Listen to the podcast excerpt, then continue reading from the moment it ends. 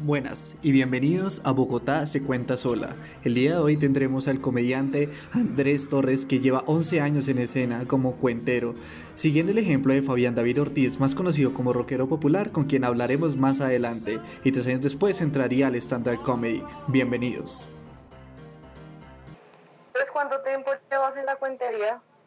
Una salvedad. Eh, se, se dio la cuentería y la comedia más o menos alrededor del año 2012, 2012, 2013. Y mm, digamos que en mi época, por ejemplo, eh, de, por así decirlo, de la época en donde yo empecé, que yo empecé en el año 2009 aproximadamente, empiezo ya oficialmente a hacer cuentería. Yo arranco en el 2008 como tal. Eh, en el 2008, digamos que empiezo como a, a ver el mundo de la cuentería, porque en el barrio donde yo vivía en Suacha había un bar que se llamaba Artes y Cantos que era de Edison Martínez, uno de los cuenteros del Chorro, que aún está vigente y está contando cuentos. Y él tenía un espacio de cuentería en ese bar que se llama, ah, bueno, era Artes y Cantares. Primero se llamó Casiopea, luego Artes y Cantares. Ya en el 2009 yo me arriesgo a iniciar en un espacio en Voz al Recreo.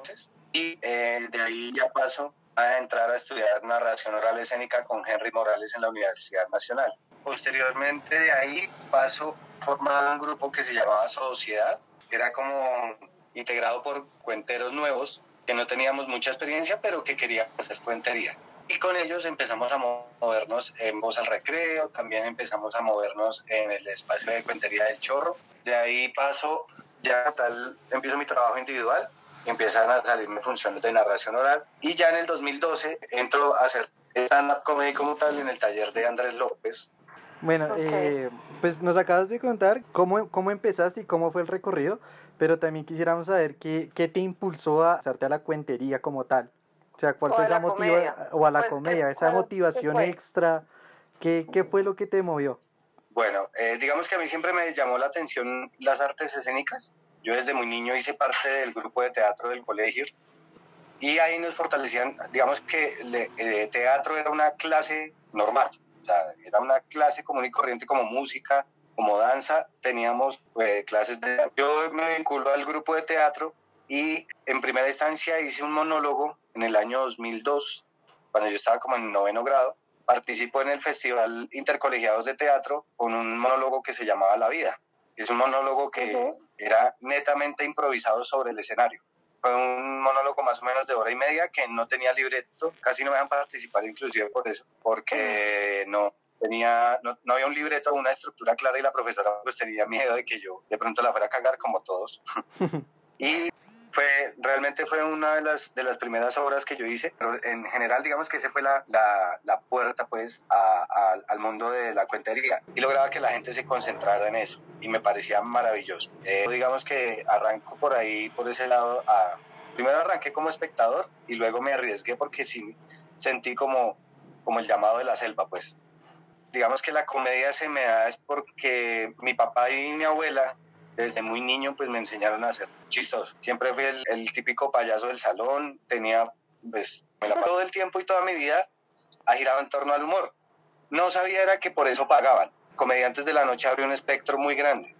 Digamos que Comediantes de la Noche fue un boom y una llave que muchos estábamos esperando para decir, oiga, marica, yo me quiero dedicar a eso, yo puedo ser comediante y yo quiero hacer comedia. Fue, digamos que pasar a otras personas sí podían vivir de, esas artes. Entonces, incursión en el mundo de la comedia debido a lo que les, pues, les contaba ahorita.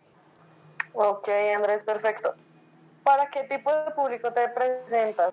Digamos que el fuerte mío son bares, pero también, eh, obviamente, si a mí me llaman de una empresa, yo ajusto todo el guion o todo el show, lo ajusto para que salga limpio en, en cuanto a, a, a palabras fuertes y demás lo estructuro para que en las empresas y shows familiares, porque también he hecho shows familiares, puedo modificar pues la estructura del, show para que salga más familiar y, no tenga ningún problema. Es decir, que se puede disfrutar tanto en un bar como en una casa o en una empresa.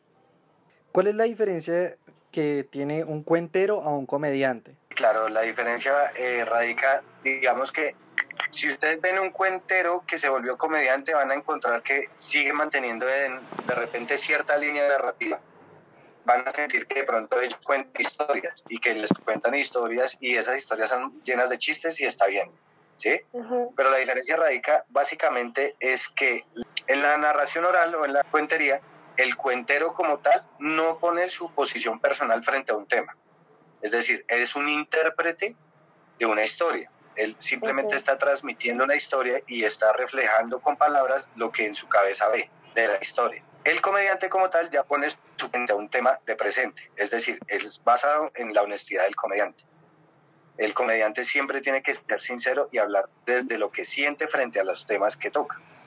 ¿Sí? Esa es la gran diferencia, que uno es un, uno es un intérprete y el otro ya es una persona que está manifestando su punto de vista. Ok, perfecto. ¿Tienes alguna estructura específica para tus rutinas? No, mira que pues la mayoría de mis compañeros que, han visto los shows dicen que de cierta manera yo, yo cuento como especie de historias con remates, con muchos remates o eh, me gusta hilar todo que se vea eh, como en un solo paquete. Que no se vea como, como suelto que yo hablo. Hay comediantes que lo hacen y está también bien, es válido, pero a mí me gusta más el estilo en donde eh, puedo hablar de varias cosas, pero ir por un mismo tema grueso, pues.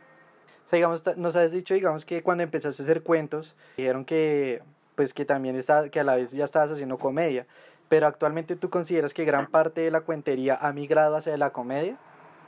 Sí, claro. Sí, muchas, muchas, muchas personas han, han evolucionado y más que evolucionar es porque la misma sociedad lo ha reclamado la sociedad, digamos que si tú le dices a alguien, hey, vamos a escuchar cuentos, a, hey, vamos a ver un show de stand-up, la gente creo que eh, iría más por el show de stand-up. No estoy demeritando, obviamente, la labor de los cuenteros, ni mucho menos porque para mí es una labor muy, muy valiosa. Si tú me preguntas a mí, para ti, ¿qué es más, qué tiene como más, más rigor y más valor? Para mí es la cuentería y lo hago cuando me toca hacerlo, lo hago con mucho respeto, obviamente porque es, es un arte muy bonito pero, eh, pero sí, sí, es, sí siento que es, que es como por ese lado.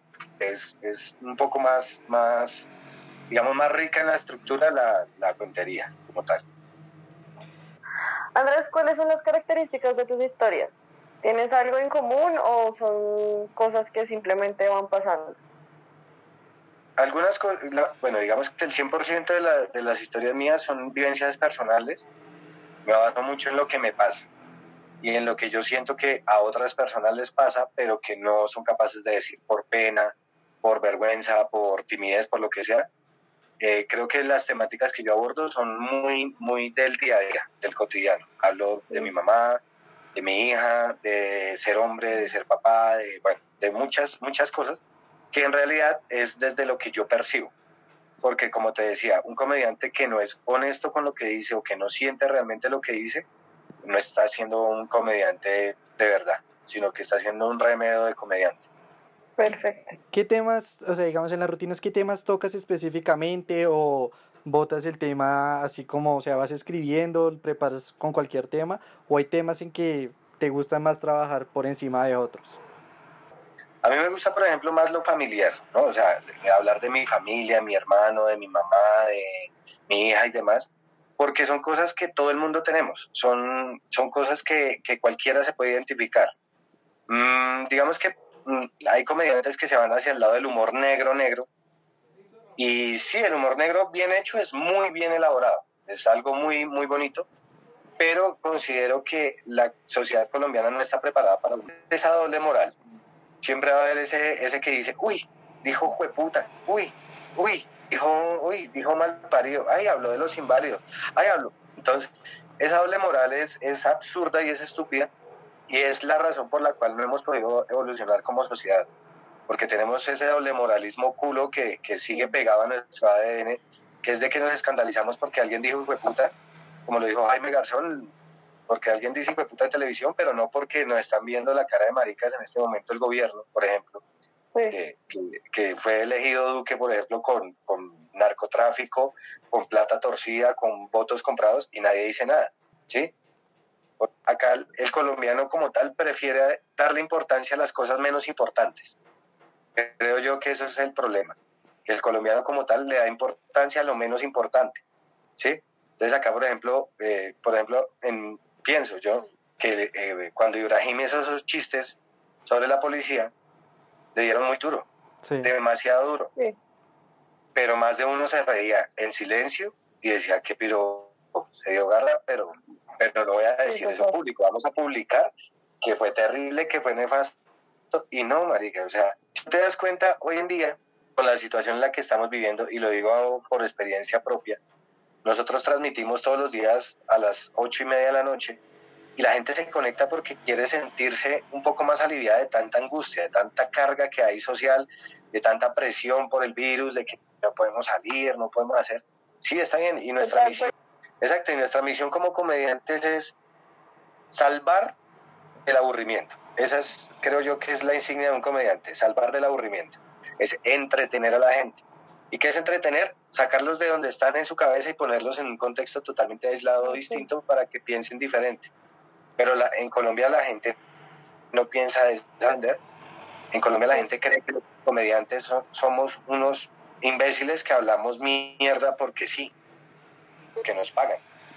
Y no es tan así. La cuestión es va más allá y trasciende un poco más allá. Y en momentos como este es donde se da cuenta el valor de un comediante. Sí, lo que ustedes hacen, uno no es fácil y dos, es bastante agradable que nos logren sacar un ratico, por ejemplo, en estos momentos que nos logren sacar un ratico de todo lo que está pasando, del encierro, del estrés, del trabajo, del estudio, de todo. Entonces, de parte de nosotros, en, verdad es algo que agradecemos muchísimo. por eso también hacemos ese trabajo. Y sabes que la gente, la gente es muy bonita en ese sentido porque nos escriben cosas, nos dicen gracias por sacarnos de esta situación, estaba aburrido, estaba deprimido, estaba peleando con mi esposa, porque pues obviamente en este tipo de situaciones donde hay, donde hay un encierro total y donde tienes que estar 24 horas pegado a una persona, ya sea tu mamá, tu esposa, tu novia, la que sea, va a llegar un momento en que se agota uno y como que dice, ya, ya, no quiero verle la cara a esta persona. Y salirse por un, un televisor, un celular a, a distraerse un poquito es como ir a caminar con la cabeza. Para mí es como salir a tomar un airecito y volver y ya, están, ya estar mejor. Andrés, ¿cómo te sientes a construir tus rutinas? Sea, ¿cómo nace eso? Bueno, las rutinas, eh, en mi caso personal, a veces salen por eh, de manera esporádica, porque yo, por ejemplo, estoy así y me pasa algo y digo, ay, eso está bueno para, escribir, para hacer un chiste. Y empiezo a, a escribir chistes sobre eso. Y sobre la marcha se me vienen otras cosas que me han pasado similares, pues como con lo que estoy escribiendo, y empiezo a nutrir de más cosas.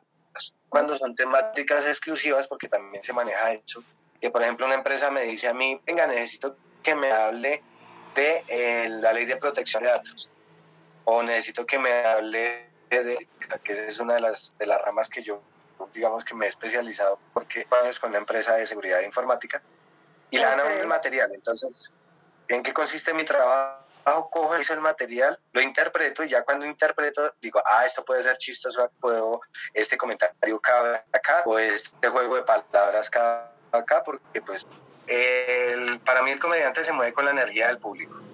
Y eh, ese, esa primera prueba piloto que hicimos la hicimos sin un retorno. que es un retorno? Nos tocó conectar un televisor debajo del computador para que nosotros viéramos que la gente sí se estaba riendo o que la gente estaba viendo o algo, porque estaba totalmente solo, era como hacer un show frente a un espejo. Entonces para mí fue obviamente un poco más complejo porque el, el cuentero, bueno, el cuentero puede ir narrando su cuento y su vaina y se deja llevar y la historia sigue. Independientemente de que la gente se ría o no se ría, la historia va a seguir. El comediante siempre espera ese, esa risa de retorno que te dice, vas bien. Y en mi caso, pues obviamente en silencio era sumamente incómodo. Yo era como, ay, puta, ¿será que se están riendo? Entonces yo miraba a Edwin, que era el que estaba en el computador, y yo le decía, la gente está bien. Y me decía, sí, hágale, hágale. Yo me sentí, la verdad, muy extraño porque fue el primer show en mi vida en donde el público estaba del otro lado de una pantalla. Y yo como no los escuchaba, no los veía, entonces fue, fue prácticamente como un ensayo. Ya con, el, con la pantalla con el televisor, pues viendo a la gente reaccionar y todo, ya fue otra cosa, ya uno siente como que la energía va y viene, a pesar de que ellos no pueden hablar, porque si hablan todos se escucha todo al tiempo y hay un retorno y se tira la transmisión, bueno. Pero digamos que ya aprende a, con los simples gestos de las personas a saber que uno va bien. Entonces fue, fue muy enriquecedor esa parte. ¿Qué pasa, digamos, cuando ustedes están en vivo y, digamos, pues eh, Colombia no tiene una gran infraestructura de internet y se les cae el show o se les queda colgado a alguien? Eh, si se cae el internet, eh, yo lo que hago es, digamos, todo el tiempo está grabando porque por Zoom deja grabar la reunión. Entonces yo lo dejo grabando y el que me escribe, ay, marica, es que se me cayó el internet. Bueno, tranquilo, yo le mando el video, vuelva y vea el show, ¿sí? Porque finalmente ya pagaron por, por, por verlo entonces es como darle el show nuevamente, pero pues en video completo para que ya la persona lo disfrute. Ok. Andrés, ¿cuál ha sido la mejor y la peor experiencia, ya sea en bar o en un show empresarial o familiar? La más dura, la experiencia más dura que yo viví fue en un bar, bueno, yo recién estaba empezando a hacer stand-up comedy y fue en un bar que manejaba Rafa López que se llamaba Clapping Cat. Habían seis personas y de las seis personas eh, yo hice cinco minutos, pero cinco minutos de mierda, sufriendo, la gente súper seria, ya se estaban poniendo como incómodos, tenían cara así como de, ah, ay, esto es comediante, ah". y yo hágale y hágale. Por decirles que cuando terminé el show, Rafa López me cogió afuera y me dijo, piense si esto realmente es para usted. Y eso fue lo que más, digamos que si Rafa no me hubiera dicho eso, creo yo que hubiera desistido por voluntad, pero cuando Rafa me dijo eso, lo sentí más como un reto personal. Yo dije, ah, sí, listo, parió. y me puse, a, me puse a pulirme más, más, más. Y yo hoy en día con Rafa somos muy buenos amigos y las pasadas le comenté eso. Me dijo, sí, yo me acuerdo ese día, le fue como un culé. Pues sí, bueno, pero si usted no me dice eso, créame que yo, yo desisto por mí mismo. Pero eso lo sentí como un reto personal y eso fue lo que me impulsó.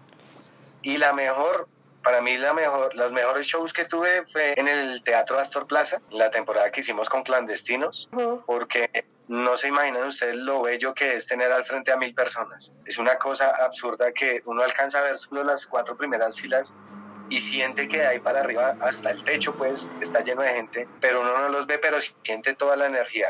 Eh, para mí eso fue lo más, digamos que la, la, la temporada más bonita que he tenido en mi vida ha sido eso. Un consejo que, que, nos quiera dar, digamos, para las personas que quisiéramos comenzar en el stand-up. El primer consejo es ser consciente de que tantas, primero que todo, de que tantas ganas hay, ¿sí? Porque depende también de, de la intención con la que se haga comedia, te va a ir bien o te va a ir mal. Si tu fin es ser famoso, te recomiendo algo y es que cojas un revólver, vayas a la casa de un viejito, le pegues un tiro, esperes la policía y cuando llegue la policía tú le dices, eh, haga un favor, anote grande que yo soy un comediante tal, para que cuando salgan los medios de comunicación digan, el comediante tal mató a un viejito, ahí ya se hace famoso. Pero la meta de un comediante no debe ser la fama, la meta de un comediante y de eso debe tenerlo claro, es porque tiene algo que decirle al mundo, porque tiene atragantado entre pecho y espalda cosas que decirle al mundo de manera divertida. Y ser divertido no es distinto a pretender serlo, ¿sí? Ser divertido es una persona que de manera esporádica hace reír. Ese que empieza, y es que les voy a contar algo y se van a reír mucho, esto, eso ya es patético. Es, es nefasto ver a esos que, que de entrada están vendiendo que son súper chistosos cuando realmente no tienen cómo ser chistosos. Entonces, el primer consejo es saber para qué vas a hacer comedia. Segundo consejo, ser honesto y arrancar con material propio, porque no hay nada más baila que un Diego Parra que uno le escucha 20 covers de 20 comediantes distintos en una sola persona, eso es nefasto para mí. Pueda que lo haga muy bien porque pues él es muy buen intérprete, pero no se siente natural. Tercer consejo, mira, mira quién te puede dar unas primeras bases, una primera estructura.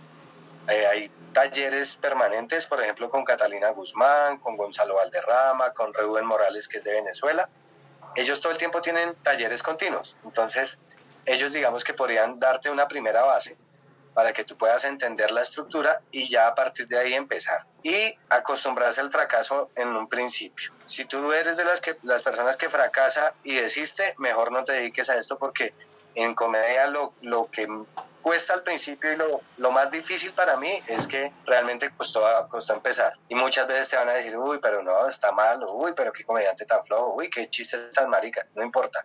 Tienes que ser constante y disciplinado para que puedas, pues más adelante, después de que aprendas de todo, todo, todo lo que estás haciendo con errores y todo, hay que ser perseverante. Y ya cuando logres ser comediante y tener cinco minutos de buen material, de ahí para arriba todo empieza a coger un sentido para uno. Vale, Andrés, muchísimas gracias. Vale, no, gracias, a ustedes. Por... Muchas gracias en serio por tu tiempo, eres muy amable. Hasta luego. Feliz tarde. Feliz tarde. Que estés bien, chao.